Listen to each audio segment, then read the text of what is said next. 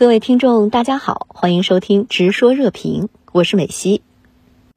相关话题，今天演播室请到特约评论员管瑶先生。管先生您好，你好。那今天我们看到了万众瞩目的习拜会在巴厘岛上演，中美元首是实现了首次面对面会见，会见视频和报道是全球刷屏。那您对此有何特别观察？呃，确实啊，这场会见可以说是全世界都高度关注，在全球刷屏。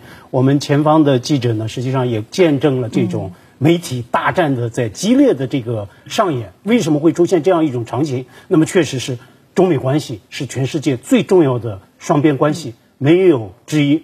而且呢，我们从前面的这个中美双方的透露的前期的信息来看，中美这两国都为这次元首会晤啊进行了非常紧锣密鼓的密集的这样的一个筹备。那么美方的前面的这个。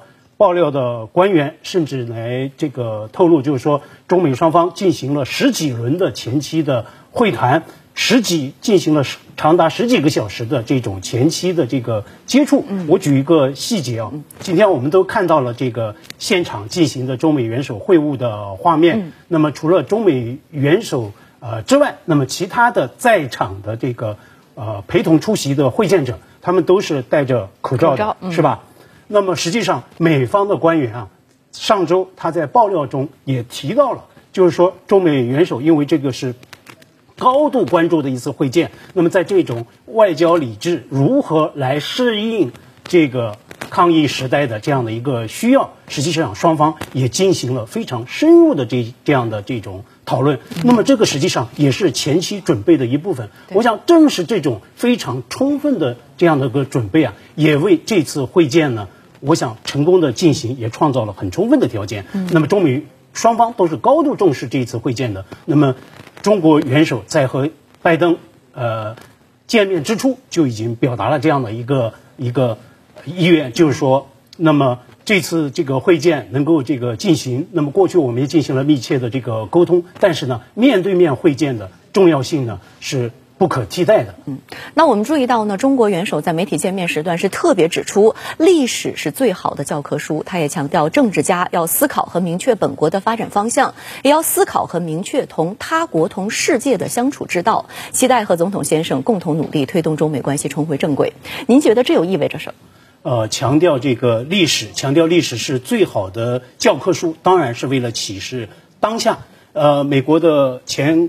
国务卿基辛格曾经说过：“那么中国领导人习惯于历史，习惯从更长的一个视角来关照这个中美关系，关照全世界最重要的双边关系。那么这个实际上也解释了为什么外部世界会如此关切中美关系的。”这个走向，包括今天的这次中美元首的会见，那恐怕很大程度上也确实是因为当前中美关系出现了一系列的问题。那么，当前中美关系处在一种外界都不愿意看到的，作为这个呃当事者，作为当局者，他们也非常不满意的这样的一个一个现状。那么，如何来走出现状这样的一个现状？如何来引领中美关系？来往上走，而不是继续往下去探底。这也是中国元首在今天和拜登出呃在在会见之初所格外强调的这样的一个内容。这个恐怕也是在提示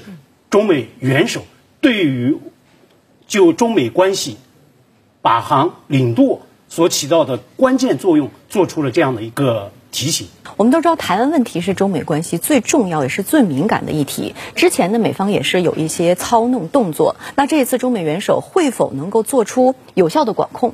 呃，中国国家元首，那么今天在这次会见中，包括他之前在给中美关系委员会的致信中，都已经提到，那么中美关系要走出现在的这样的这种困局，要找到相处之道。如何来找到相处之道？我想，恐怕最关键的就是要对中美关系中最敏感、最重要、最核心的这个台湾问题。那么，确实，美方要明白中方的这种底线所正所在。那么，中方已经成功召开了这个中共的二十大，也已经在台湾问题上，实际上中方的这个底线非常清楚。拜登在此前也提出。希望通过这一次的会见，那么来避免这个中美关系由这种大国竞争走向这种冲突，要为中美关系找到这种红线所在，其实不用寻找。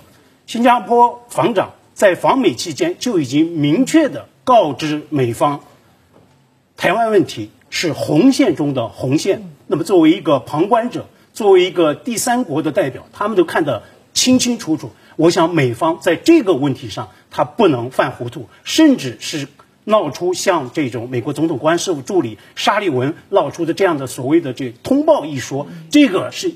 根本是无从谈起的。那么，如果他继续要操弄这个台湾牌，那么这不必然会导致中美关系出现大的反复与周折。同时，我也希望，就是说，在这样的一个场合，恐怕台湾当局也要对所谓的这种通报不要抱持任何的这个幻想。你必须要明白，那么在这个台湾问题上，十四亿中国人的他的这个决心和意志。都已经通过这个中共的二十大报告，甚至是包括执政党的这个党纲的这个修订。那么，在这个党章中已经明确的强调了，就是要坚决的反制和阻碍、阻遏这种台独行径。那么，这个实际上也是对台当局的一个忠告，对于所谓的以美谋独、所谓的以洋谋独，根本没有任何出路。